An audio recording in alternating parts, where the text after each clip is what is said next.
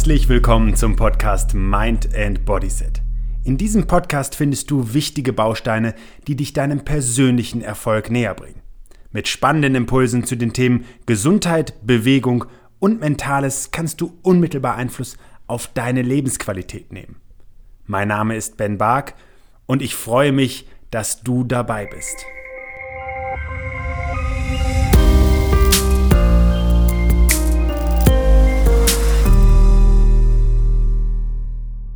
Können wir durch Sport und Bewegung unser Erbgut verändern, also jene molekularen Markierungen der Gene steuern, von denen wir heute wissen, dass sie entweder Krankheiten auslösen oder uns gesund erhalten? Das ist eine äußerst spannende Frage, mit der sich nicht nur viele Wissenschaftler und Wissenschaftlerinnen beschäftigen, sondern für jeden Einzelnen von uns kann das bedeuten, dass wir länger gesund und leistungsfähig leben können. Dass Bewegung für unseren Körper gut ist und uns gesünder sein lässt, das steht außer Frage. Das ist auch in zahlreichen großen Studien eindeutig belegt und gehört wahrscheinlich inzwischen zum Grundwissen, das jeder Mensch besitzt. Denn zahlreiche Studien belegen einfach, dass wer regelmäßig sich bewegt, das Risiko für Diabetes, also einer Stoffwechselerkrankung, diverse Herz-Kreislauf-Erkrankungen und auch bestimmte Krebsarten massiv reduziert. Wir sind einfach immer noch in unserer genetischen Information, in unserem genetischen Pool auf Jäger und Sammler getrimmt. Ich pflege daher zu sagen, gemacht für Bewegung. Und genau dabei weiß man heute sehr genau, dass unser Lebensstil, also die Art, in der wir leben, unmittelbar Einfluss auf unsere Gene nimmt.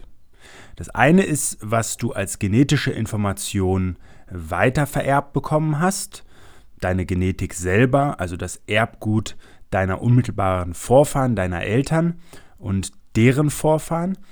Das andere ist aber eben, dass die Art zu leben Einfluss wiederum auf deine Gene nimmt. Diesen Einfluss, den bezeichnet man heute in der Biologie als Epigenetik. Also du bestimmst, durch deine Art zu leben, wie deine Gene abgerufen werden, wie sich deine Gene dadurch auch verändern und wie auch diese Gene dann durch die Veränderung, die du vornimmst, an deine Nachfahren weitervererbt werden. Denn das ist ganz, ganz wichtig zu sagen. Ein gesunder Lebensstil, und das kann ich direkt vorab sagen, bestimmt die Qualität der Gene, die du wiederum an deine Nachfahren weitergibst. Und deswegen stellt sich natürlich die Frage an der Stelle, welchen Einfluss hat denn Bewegung und regelmäßige Aktivität auf die Zellen, also auf deine Gen? Und genau dieser Frage widmen sich inzwischen viele Arbeitsgruppen, bei der man direkt vorab sagen kann, dass es eine sehr aufwendige und auch kostenintensive Forschung ist, die ja in der Regel mit kleineren Stichproben und kleineren Untersuchungsgruppen dann abläuft, weil es oft längere Zeiträume sind, weil ähm, in denen die Versuchsgruppen dann begleitet werden, weil es eben sehr aufwendige Messverfahren sind und auch sehr kostenintensive Untersuchungen sind. Aber beispielsweise an der Universität Kopenhagen beschäftigt sich ein Team um die Biologin Brigitte Regenberg mit dem Thema, wie Muskelzellen sich durch Bewegung verändern und eben auch das genetische Erbgut dann verändern. Und hier wurden 16 gesunde Männer zwischen 60 und 65 Jahre, also in, ähm, in einem etwas fortgeschrittenen Alter, untersucht. Dabei hat die Hälfte der Probanden ähm, Zeit ihres Lebens Sport getrieben, auch viel Sport getrieben. Und hier hat die Untersuchung des Erbguts dieser sportlichen Männer ergeben, dass an mehr als 700 Stellen sich ein deutlicher Unterschied zum Erbgut der unsportlichen Männer ergeben hat. Ganz konkret bedeutet das, dass man sich nicht nur die Buchstabenfolge des genetischen Codes anguckt, sondern eben gezielt auf kleine chemische Veränderungen achtet, die nachträglich stattgefunden haben, also die, wie ich eben schon äh, angedeutet habe, aus dem Lebensstil ähm, heraus eine Veränderung erlebt haben. Und genau das sind eben diese epigenetischen Veränderungen. Und jetzt wird es einmal kurz etwas chemisch. Ich werde das aber ganz kurz nur anreißen, denn letztlich können sich DNA-Basen, also die genetische Erbinformation daran befindliche Basen können sich äh, insofern verändern, als dass sie Methylgruppen tragen. Also du kannst dir das ein bisschen so vorstellen, wie ähm, ein, das Gen selber ist eine Person und die kriegt jetzt einen heliumgefüllten Ballon, der hängt an dieser Person dran. Und genau das sind sozusagen Methylgruppen, die stattfinden können, auch Acetylgruppen, die sozusagen an die DNA angedockt werden, an bestimmte äh, Gene, an bestimmte Regionen dieser DNA angedockt werden und die letztlich dazu beitragen, dass zum Beispiel ein genetischer Code besser und einfacher abgelesen werden kann, häufiger abgelesen werden äh, kann, entsprechende Proteine gebildet werden, die diesen Prozess unterstützen. Und im konkreten Fall der Studie an der Universität Kopenhagen bedeutete das für, die, für das Erbgut der älteren sportlichen Herren, dass hier die Gene, die für die Energiegewinnung, für den Muskelaufbau und für den Schutz vor freien Radikalen häufiger gebraucht waren, also weniger stark methyliert waren als bei den unsportlichen Probanden. Das bedeutet, dass diese Gene auch häufiger abgelesen wurden und in entsprechende Proteine übersetzt wurden. Also das ist so ein bisschen wie eine Bauanleitung zu verstehen. Und ähm, diese, dieser Teil der Bauanleitung, der war häufiger verwendet. Dadurch wurden entsprechende Proteine gebildet. Und das ist ein sehr positiver Effekt für die Gesundheit der sportlichen Probanden gewesen. Wichtig ist jetzt auch in diesem Zusammenhang zu verstehen, dass es nicht nur um die DNA selber geht, sondern auch die Art und Weise, wie die DNA verpackt ist. Also hier geht es darum, ähm, dass bestimmte Gene eben verwendet und abgerufen werden können oder eben auch aufgrund der Verpackung der DNA eben inaktiv sind. Denn im Grunde genommen muss klar sein, dass egal ob es um Gehirn, Muskel, Leberzelle oder irgendein anderes Organ geht, im Prinzip enthält wirklich jede Zelle dasselbe Erbgut. Aber die Art und Weise, wie es abgelesen wird, ähm, welche Gene eben äh, genutzt werden, trägt dazu bei, dass die Zelle ihr typisches Aussehen bekommt und letztlich ihre Funktion äh, verliehen bekommt, die äh, die Aufgabe die dieser Zelle dann auch festlegt. Jetzt flackt aber die DNA nicht einfach in der Zelle herum, sondern sie ist sauber aufgewickelt, so ein bisschen wie ein Faden auf einer Spule. Docken jetzt bestimmte Methyl- oder Acetylgruppen an die DNA an, die eben auf sogenannten Histonen aufgewickelt ist, dann kann sich beispielsweise die DNA-Struktur lockern, die sonst sehr kompakt gewickelt ist. Und hier können dann Gene besser abgelesen werden. Und das ist sozusagen eine Art Regulationsprozess, um zum Beispiel bestimmte Genfrequenzen erst ablesbar zu machen oder sogar ganz gezielt auch zu inaktivieren. Und das können auch sogenannte MikroRNA machen. Also wenn bestimmte Gene auch häufiger und stark genutzt werden, dann können auch sogenannte Kopien in Form von ähm, RNA, gebildet werden, sogenannte MikroRNAs, die dann ähm, Zwischenprodukte binden. Und auf dieser Grundlage gehen Fachleute davon aus, dass etwa 50 Prozent der Gene, die wir besitzen, letztlich die Bauanleitung für ein bestimmtes Protein liefern, die durch eine MikroRNA dann reguliert werden. Das war jetzt etwas fachlicher. Wir gehen jetzt wieder auf den gesamten Forschungsbereich ein, denn dieses Forschungsgebiet ist einfach noch sehr jung. Also wir können erstmal sagen nochmal, Viele ähm, genetische und epigenetische Veränderungen finden bereits in der embryonalen Entwicklung statt. Aber dann gibt es eben epigenetische Signaturen, die erst im Laufe des Lebens verändert werden können. Und das ist eine tolle Nachricht, weil wir letztlich Einfluss darauf nehmen können, wie unsere Erbinformation und wie unsere Gesundheit dadurch auch sich entwickelt. Das Forschungsgebiet ist allerdings noch sehr jung, hat dadurch einen enormen Erkenntniszuwachs. Beispielsweise am Universitätsklinikum in Tübingen forschen hier die Kollegen um Barbara Munz sehr intensiv, wie beispielsweise Muskelzellen ganz konkret auf körperliches Training reagieren. Gerade weil aber dieser Forschungsbereich sehr komplex und auch aufwendig ist, geht es häufig darum, dass wir in gezielten Untersuchungen, ähm, also wenn es darum geht, sich diese DNA-Veränderungen, diese Histonveränderungen anzuschauen, ähm, auch auf Zellkulturen zurückgreifen müssen. Es ist häufig notwendig, eher anhand von Tiermodellen zu arbeiten. Und das haben eben gerade auch die ähm, Wissenschaftler an der äh, Universität Tübingen sehr intensiv gemacht, um eben diese Gene und ihre Signalwege zu erkennen. Allerdings ist hier halt festzuhalten, dass ob jetzt ein, eine Maus oder eine Ratte letztlich rennt und sich bewegt, das ist natürlich etwas ganz anderes, als wenn ein Mensch das macht.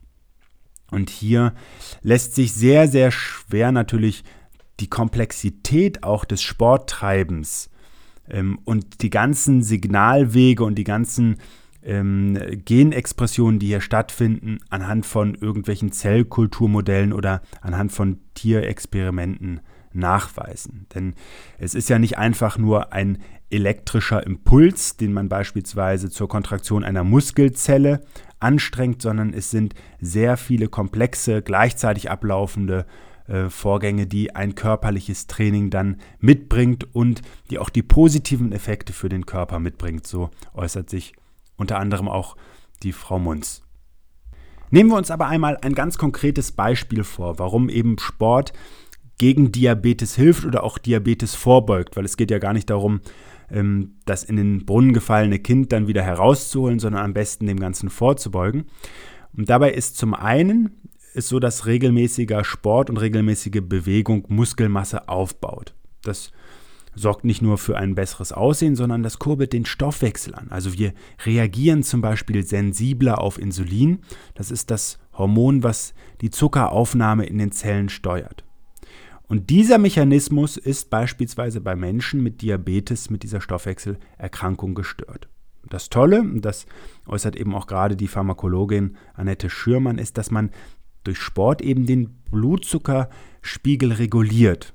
Deswegen ist das auch so extrem wichtig, dass jeder Mensch, der unter dieser Stoffwechselerkrankung leidet, das körperliche, ähm, den körperlichen eigenen Beitrag mit mehr Aktivität ähm, dazu steuert, um eben den Krankheitsverlauf positiv zu verändern. Und das ist selbst bei schweren Formen dieser Erkrankung möglich. Und Frau Schürmann, die gerade hier am Deutschen Institut für Ernährungsforschung in Potsdam-Rehbrücke arbeitet, hat sich auch angeschaut, welche genetischen und epigenetischen Veränderungen ähm, zur Entstehung einer Diabetes führen, ähm, die letztlich ähm, auch dazu verwendet werden sollen, um diese Volkskrankheit äh, zu behandeln, besser behandeln zu können. Denn aktuell haben wir etwa sieben Millionen Menschen, die hier in Deutschland an äh, Diabetes mellitus leiden. Und wir gehen davon aus, dass wir 2040 bereits 12 Millionen Menschen mit dieser Stoffwechselerkrankung behandeln müssen, wenn nicht eben etwas auf der Ebene der Bewegung und der Ernährung verändert wird. Und genau das ist jetzt das Entscheidendste, denn bei Training ähm, wird die Muskelzelle verändert. Also sie ist in der Lage, unabhängig vom Insulinspiegel, mehr Glucose aufzunehmen. Und dabei werden bestimmte Transporterproteine in die Membran einer Zelle eingebaut.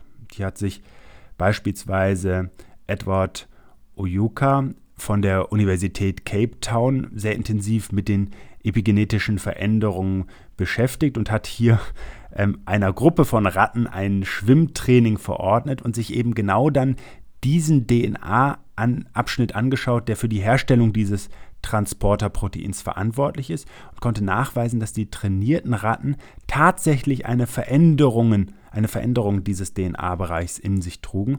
Ähm, ihre Histone trugen nämlich mehr Acetylgruppen, was bedeutet, dass das Gen für dieses äh, Glukosetransporterprotein häufiger abgelesen wurde, dass es etwas sehr Positives. Gerade in diesem Zusammenhang stellt sich wahrscheinlich immer wieder die Frage, wann denn damit anfangen, wann ist es vielleicht auch zu spät und die gute Nachricht ist es nie zu spät. Es ist nie zu spät, ein aktiveres Leben zu führen, denn es trägt immer auch unmittelbar zu einer höheren Energie und damit einer höheren Lebensqualität bei, aber tatsächlich auch ähm, sehr positiv auf den Verlauf von Erkrankungen. Und hier hatte beispielsweise ein Forscherteam an der schwedischen Universität Lund ähm, das Epigenom von 28 Männern im Durchschnittsalter von ähm, 37,5 Jahren angeschaut. Und ähm, diese Männer waren gesund, aber sie waren unsportlich.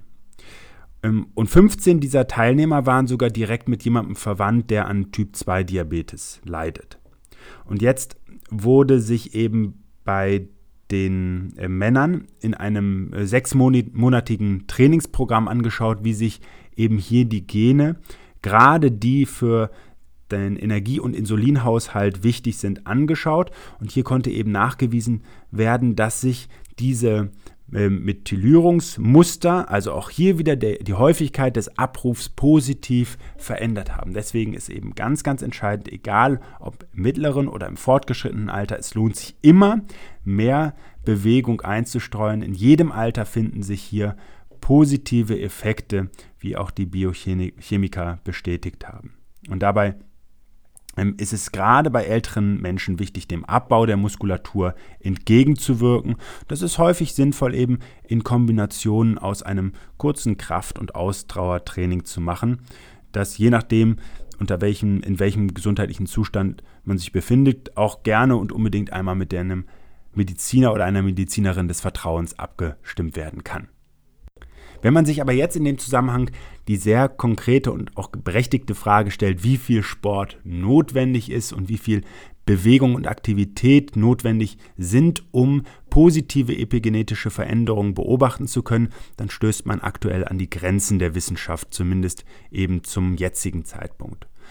Ähm, trotzdem ähm, gibt es eine klare Aussage meines sehr geschätzten Kollegen Professor Dr. Wilhelm Bloch von der Deutschen Sporthochschule in Köln, der sagt, im Prinzip passiert schon durch die einzelne Einheit, durch die einzelne Aktivität etwas in unserem Körper. Denn ähm, durch diese Aktivität wird ein Reiz gesetzt und dieser Reiz bedeutet immer einen Anpassungsdruck, wenn man so will. Also ich reize etwas im Körper, es, es, dieser Reiz sorgt dafür, dass jetzt Veränderungen notwendig sind. Wie weitreichend die sind, das kann man allerdings zum jetzigen Zeitpunkt noch nicht sagen. In der Regel ist es schon so, dass ähm, wirklich nachhaltige Veränderungen eigentlich erst ab drei Monaten zu erwarten sind. Und wie lange die wiederum anhalten, ist bisher auch unklar. Allerdings geht es ja darum, langfristig auch durch Bewegung und einen aktiveren Lebensstil zu profitieren. Hier geht es ja nicht darum, ein schönes Urlaubsfoto zu schießen, sondern gerne auch das, aber in erster Linie eben etwas für die Gesundheit und das langfristige Wohlbefinden zu tun. Und auch das ist aus meiner Sicht ganz wichtig einzuschätzen und zu wissen, denn Professor Bloch sagt eben, dass sich im Laufe des Lebens natürlich die Methylierungsmuster vieler Gene verändern. Das ist ganz normal, das ist so, wenn wir älter werden, dann können sich beispielsweise in bestimmten Bereichen mehr Methylgruppen äh, ansammeln. Und das ist beispielsweise auch für einige Gene, die für die Entstehung oder die Verhinderung von Krebs wichtig sind, ein entscheidender Faktor, um eben das Krebsrisiko im Alter zu, zu regulieren und dem entgegenzuwirken. Und das könne man eben auch ganz klar mit Sport erreichen, so äh, Professor Bloch.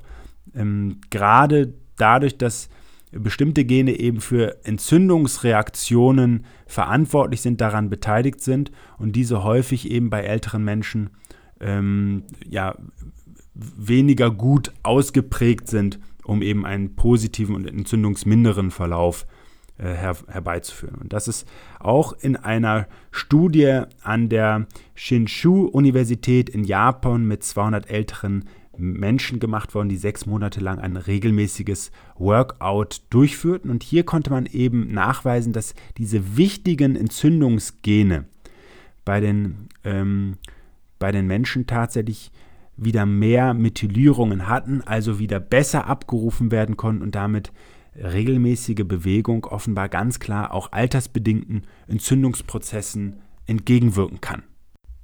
Zum Abschluss der Beobachtung dieser wissenschaftlichen Erkenntnisse der Kollegen möchte ich nochmal eine Sache ganz besonders hervorheben. Und das ist, dass es zum jetzigen Zeitpunkt sehr, sehr schwierig ist, exklusiv zu sagen, welchen Einfluss eben Bewegung auf die ähm, Epigenetik hat. Und das ist insofern sehr schwierig, als dass es natürlich viele weitere Faktoren gibt. Es ist nicht nur Sport und Ernährung, von dem wir wissen, dass sie unmittelbar Einfluss auf das Epigenom nehmen, sondern beispielsweise sagt Professor Bloch auch, dass ähm, Alkohol ein sehr, sehr starker epigenetischer Regulator ist. Also jeder, der sich ähm, bei den Studenten auch in der Kneipe und in der Disco ähm, einen kleinen Drink zwischendurch gönnt, der setzt sich diesem epigenetischen Experiment am, an sich selbst aus.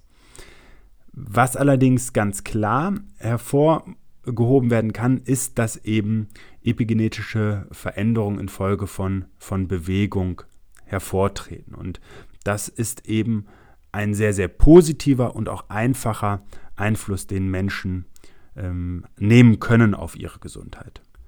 Tatsächlich wird heute auch sehr intensiv geforscht, inwiefern eben sehr individuell auf unterschiedliche Bewegungsarten reagiert wird. Das ist etwas, was ich seit vielen Jahren auch in ähm, äh, Analysen mit äh, Kunden sehr persönlich durchführe, sehr umfangreich durchführe, weil ich eben der Meinung bin, dass wir mit sehr unterschiedlichen Voraussetzungen ausgestattet sind und deswegen nicht für jeden das Gleiche zu 100 Prozent passen kann.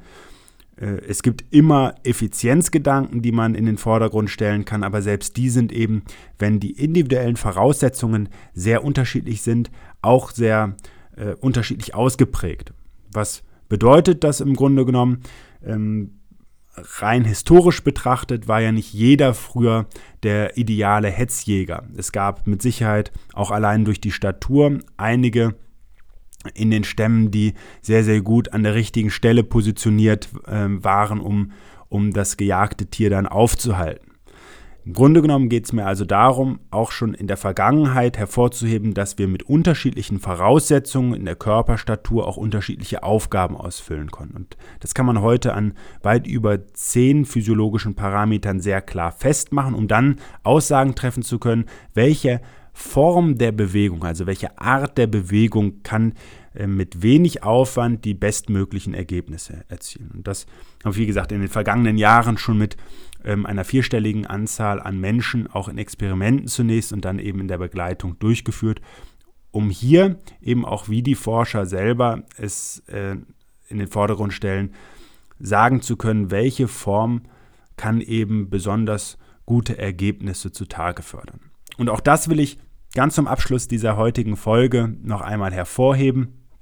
Wir haben ja auch unterschiedliche Beweggründe im wahrsten Sinne des Wortes, um aktiv zu werden. Es gibt mit Sicherheit, und das ist immer der beste Weg, Menschen, die das verinnerlicht haben, die Bewegung als einen sehr wichtigen Schlüsselfaktor in ihrem Leben sehen, die sich diese Zeit sehr gerne nehmen, die große Freude daran haben und insofern eben den einfachsten Weg zu körperlicher Aktivität finden. Das ist die beste Voraussetzung. Dann gibt es Menschen, die vielleicht in ihrem Leben irgendwann an Punkte gekommen sind, wo ihnen ähm, sehr deutliche Hinweise gegeben worden sind, wie wichtig es ist, auf Bewegung zurückzugreifen, die das so ein bisschen aus einer Art Pflichtbewusstsein machen oder zumindest klar sagen können auf einer Verstandesebene, ich investiere diese Zeit in Bewegung und kriege dafür das Ergebnis, das ist es mir wert. Also das Ganze sehr sachlich betrachten und eben weniger euphorisch, sondern eben sehr nüchtern betrachtet ihre Aufgaben hier erfüllen. Dann gibt es eine dritte Gruppe und die sammelt eben Erfahrung dabei. Also die äh, gewinnt durch Erfolge einen, einen gewissen Ehrgeiz daran, sich regelmäßig zu aktivieren. Die wird überzeugt davon, dass diese Effekte sehr positiv sind und die sieht einfach, der Aufwand lohnt sich im Sinne von den erreichten ähm, Zielen und bleibt darüber dann über so einen Kosten-Nutzen-Faktor mit einem guten Gefühl bei der Sache. Welcher dieser drei Gruppen du angehörst, das wirst du am besten selber beurteilen können. Ich glaube, dass es auch eine wichtige Erkenntnis ist, um eben einen guten Zugang für sich zum Thema Bewegung zu finden. Und ich kann nur noch mal hervorheben, es braucht nicht viel, es braucht vor allen Dingen einen Anfang, es braucht die richtigen Ziele. Ähm, hier nochmal der Verweis Rendezvous mit dem Schweinehund, ein Buch und ein Kurs, der sich sehr lohnen, um eben genau zu diesen Bedürfnissen zu kommen und die sehr tief zu verankern. Und dann empfehle ich dir immer einen kurzen, bewegten Start in den Tag und über den Tag immer wieder etwas Aktivität einzubauen, was jetzt zum Beispiel in diesen Erkenntnissen viel zu kurz kommt, aber weil es auch ein anderer Schwerpunkt ist. Das sind ganz, ganz wesentliche Schlüsselfaktoren, um eben unmittelbar Wohlbefinden entstehen zu lassen und die Gesundheit langfristig zu schützen. Ich wünsche dir jetzt einen bewegten Tag, alles Gute und freue mich schon auf unser nächstes Zusammentreffen. Schön, dass du dir für meine Podcast-Folge Zeit genommen hast. Um auch zukünftig auf dem Laufenden zu bleiben, empfehle ich dir meinen Podcast direkt zu abonnieren. Außerdem freue ich mich über deinen Kommentar und eine Bewertung von dir. Ich wünsche dir eine bewegte Zeit. Bis zum nächsten Mal.